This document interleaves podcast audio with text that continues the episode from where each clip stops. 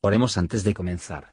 Señor, por favor, déjanos entender tu palabra y ponerla en nuestros corazones. Que moldee nuestras vidas para ser más como tu Hijo. En el nombre de Jesús preguntamos. Amén. Capítulo 8 Y como descendió del monte le seguían muchas gentes. Y aquí un leproso vino y le adoraba diciendo, Señor, si quisieres, puedes limpiarme. Y extendiendo Jesús su mano le tocó diciendo, Quiero, sé limpio. Y luego su lepra fue limpiada. Entonces Jesús le dijo, Mira, no lo digas a nadie, mas ve, muéstrate al sacerdote, y ofrece el presente que mandó Moisés, para testimonio a ellos. Y entrando Jesús en Capernaum, vino a él un centurión rogándole y diciendo, Señor, mi mozo yace en casa paralítico, gravemente atormentado. Y Jesús le dijo, Yo iré y le sanaré. Y respondió el centurión y dijo, Señor, no soy digno de que entres debajo de mi techado, mas solamente di la palabra, y mi mozo sanará. Porque también yo soy hombre bajo de potestad, y tengo bajo de mí soldados, y digo a éste, ve y va, y al otro, ven y viene y a mi siervo, hace esto y lo hace. Y oyendo Jesús se maravilló y dijo a los que le seguían, De cierto os digo que ni aun en Israel he hallado fe tanta. Y os digo que vendrán muchos del oriente y del occidente, y se sentarán con Abraham e Isaac y Jacob en el reino de los cielos. Mas los hijos del reino serán echados a las tinieblas de afuera. Allí será el lloro y el crujir de dientes. Entonces Jesús dijo al centurión, Ve, y como creíste te se ha hecho. Y su mozo fue sano en el mismo momento. Y vino Jesús a casa de Pedro y vio a su suegra echada en cama y con fiebre. Y tocó su mano y la fiebre la dejó, y ella se levantó y le servía. Y como fue ya tarde, trajeron a él muchos endemoniados, y echó los demonios con la palabra, y sanó a todos los enfermos, para que se cumpliese lo que fue dicho por el profeta Isaías, que dijo, Él mismo tomó nuestras enfermedades, y llevó nuestras dolencias. Y viendo Jesús muchas gentes alrededor de sí, mandó pasar a la otra parte del lago. Y llegándose un escriba le dijo, Maestro, te seguiré a donde quiera que fueres. Y Jesús le dijo, las zorras tienen cavernas, y las aves del cielo nidos, mas el Hijo del Hombre no tiene dónde recueste su cabeza. Y otro de sus discípulos le dijo, Señor, dame licencia para que vaya primero y entierre a mi Padre. Y Jesús le dijo, Sígueme, deja que los muertos entierren a sus muertos. Y entrando él en el barco, sus discípulos le siguieron. Y aquí fue hecho en la mar un gran movimiento, que el barco se cubría de las ondas, mas él dormía. Y llegándose sus discípulos le despertaron diciendo, Señor, sálvanos, que perecemos. Y él les dice, ¿Por qué teméis, hombres de poca fe? Entonces levantándose reprendió a los vientos y a la mar, y fue grande bonanza. Y los hombres se maravillaron diciendo, ¿Qué hombre es este que aun los vientos y la mar le obedecen? Y como él hubo llegado en la otra ribera al país de los Jerjesenos, le vinieron al encuentro dos endemoniados que salían de los sepulcros, fieros en gran manera, que nadie podía pasar por aquel camino. Y he aquí clamaron diciendo, ¿Qué tenemos contigo, Jesús, Hijo de Dios? ¿Has venido acá a molestarnos antes de tiempo? Y estaba lejos de ellos un hato de muchos puercos paciendo. Y los demonios le rogaron diciendo, Si nos echas, permítenos ir a aquel hato de puercos. Y les dijo, Id. Y ellos salieron y se fueron a aquel hato de puercos, y he aquí todo el hato de los puercos se precipitó de un despeñadero en la mar, y murieron en las aguas. Y los porqueros huyeron, y viniendo a la ciudad, Contaron todas las cosas y lo que había pasado con los endemoniados. Y he aquí toda la ciudad salió a encontrar a Jesús, y cuando le vieron, le rogaban que saliese de sus términos. Comentario de Matthew Henry Mateo capítulo 8, verso 1. Este versículo se refiere al cierre del sermón anterior. Aquellos a quienes Cristo ha dado a conocer, el deseo de saber más de Él, versos 2 a 4. En estos versículos tenemos un relato de Cristo de la limpieza de un leproso, que vino y lo adoró, como unos revestidos de poder divino. Esta limpieza nos dirige, no solo se aplican a Cristo, que tiene poder sobre las enfermedades corporales, para la curación de ellos, pero también nos enseña de qué manera aplicar a Él.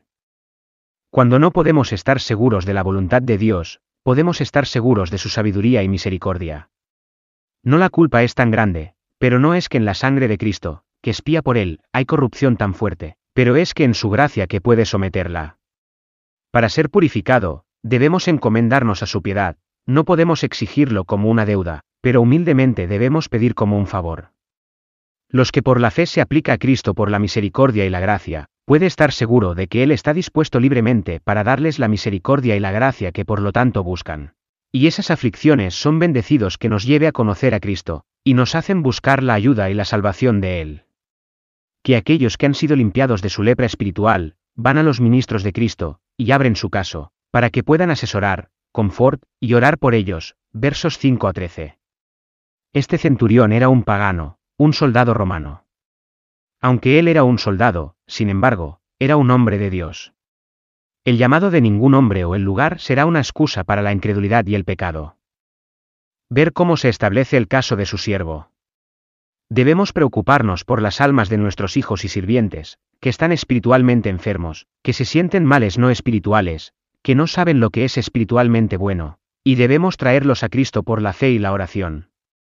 Observe su anonadamiento. Almas humildes se hacen más humildes por los tratos misericordiosos de Cristo con ellos. Observe su gran fe. El más tímido que somos de nosotros mismos, más fuerte será nuestra confianza en Cristo. En esto el centurión le posee a tener el poder divino, y el pleno dominio de todas las criaturas y los poderes de la naturaleza, como un amo sobre sus siervos. Tales siervos que todos deben ser a Dios, tenemos que ir y venir, de acuerdo con las instrucciones de su palabra y de las disposiciones de su providencia. Pero, cuando el Hijo del Hombre venga él encuentra poca fe, por lo tanto, se encuentra con poco fruto. Una profesión externa puede causar que seamos llamados hijos del reino.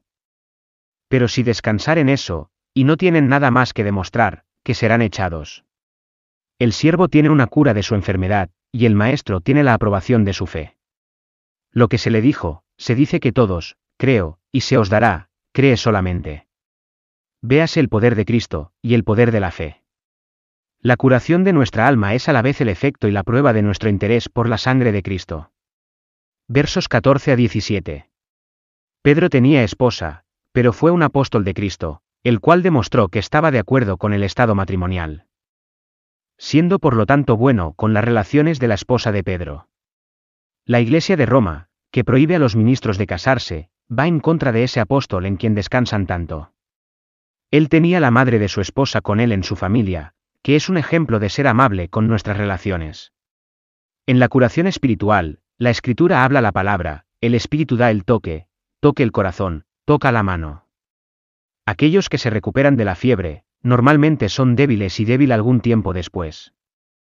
Pero para demostrar que esta cura estaba por encima del poder de la naturaleza, la mujer era a la vez también como para ir sobre el negocio de la casa.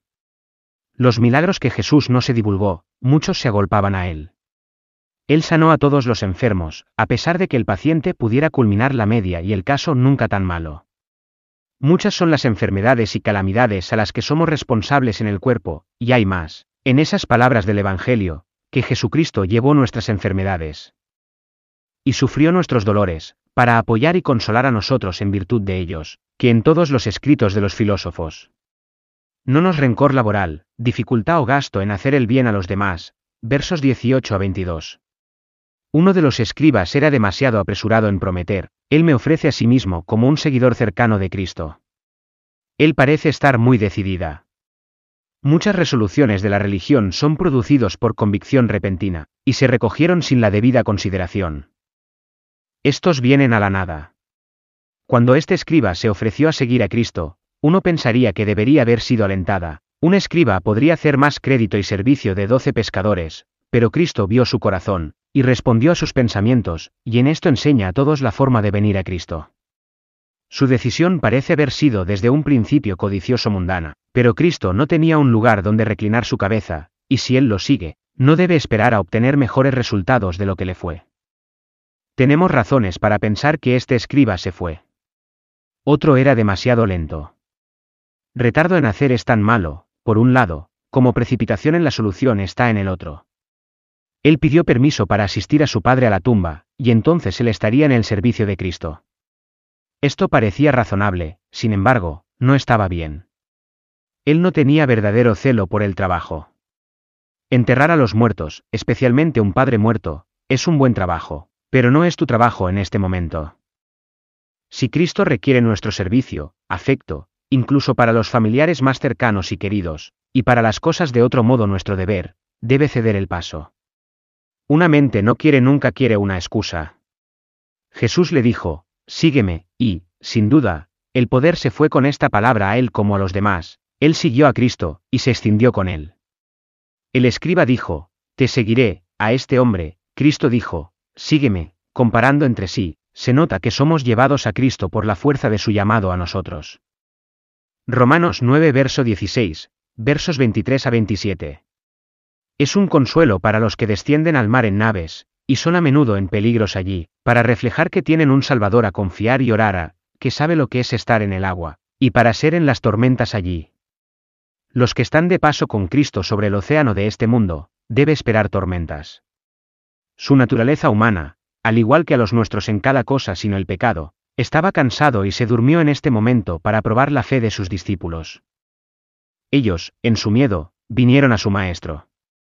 Así es en el alma, cuando las pasiones y tentaciones son la hinchazón y furioso, y Dios es, por decirlo así, dormido con él, éste lleva al borde de la desesperación.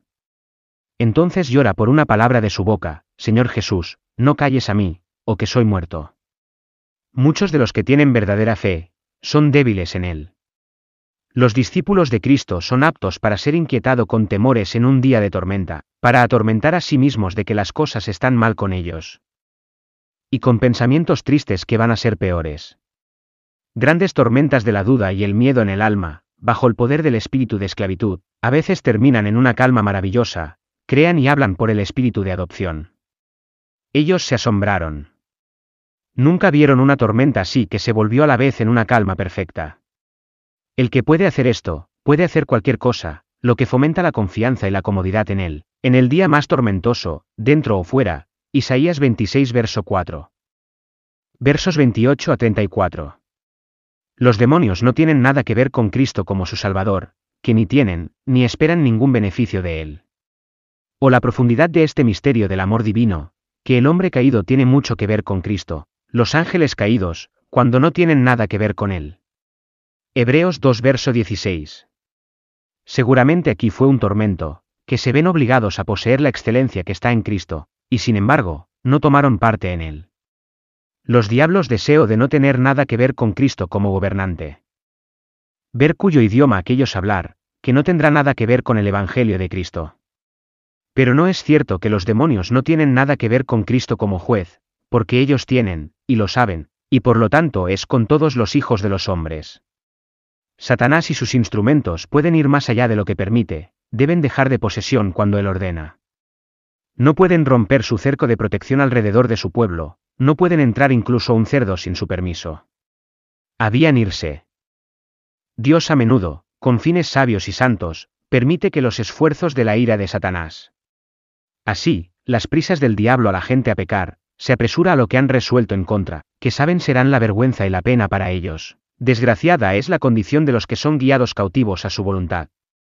Hay muchísimos que prefieren su porcina antes de que el Salvador, y por lo tanto están destituidos de Cristo y la salvación por Él. Ellos desean que Cristo se fuera de sus corazones.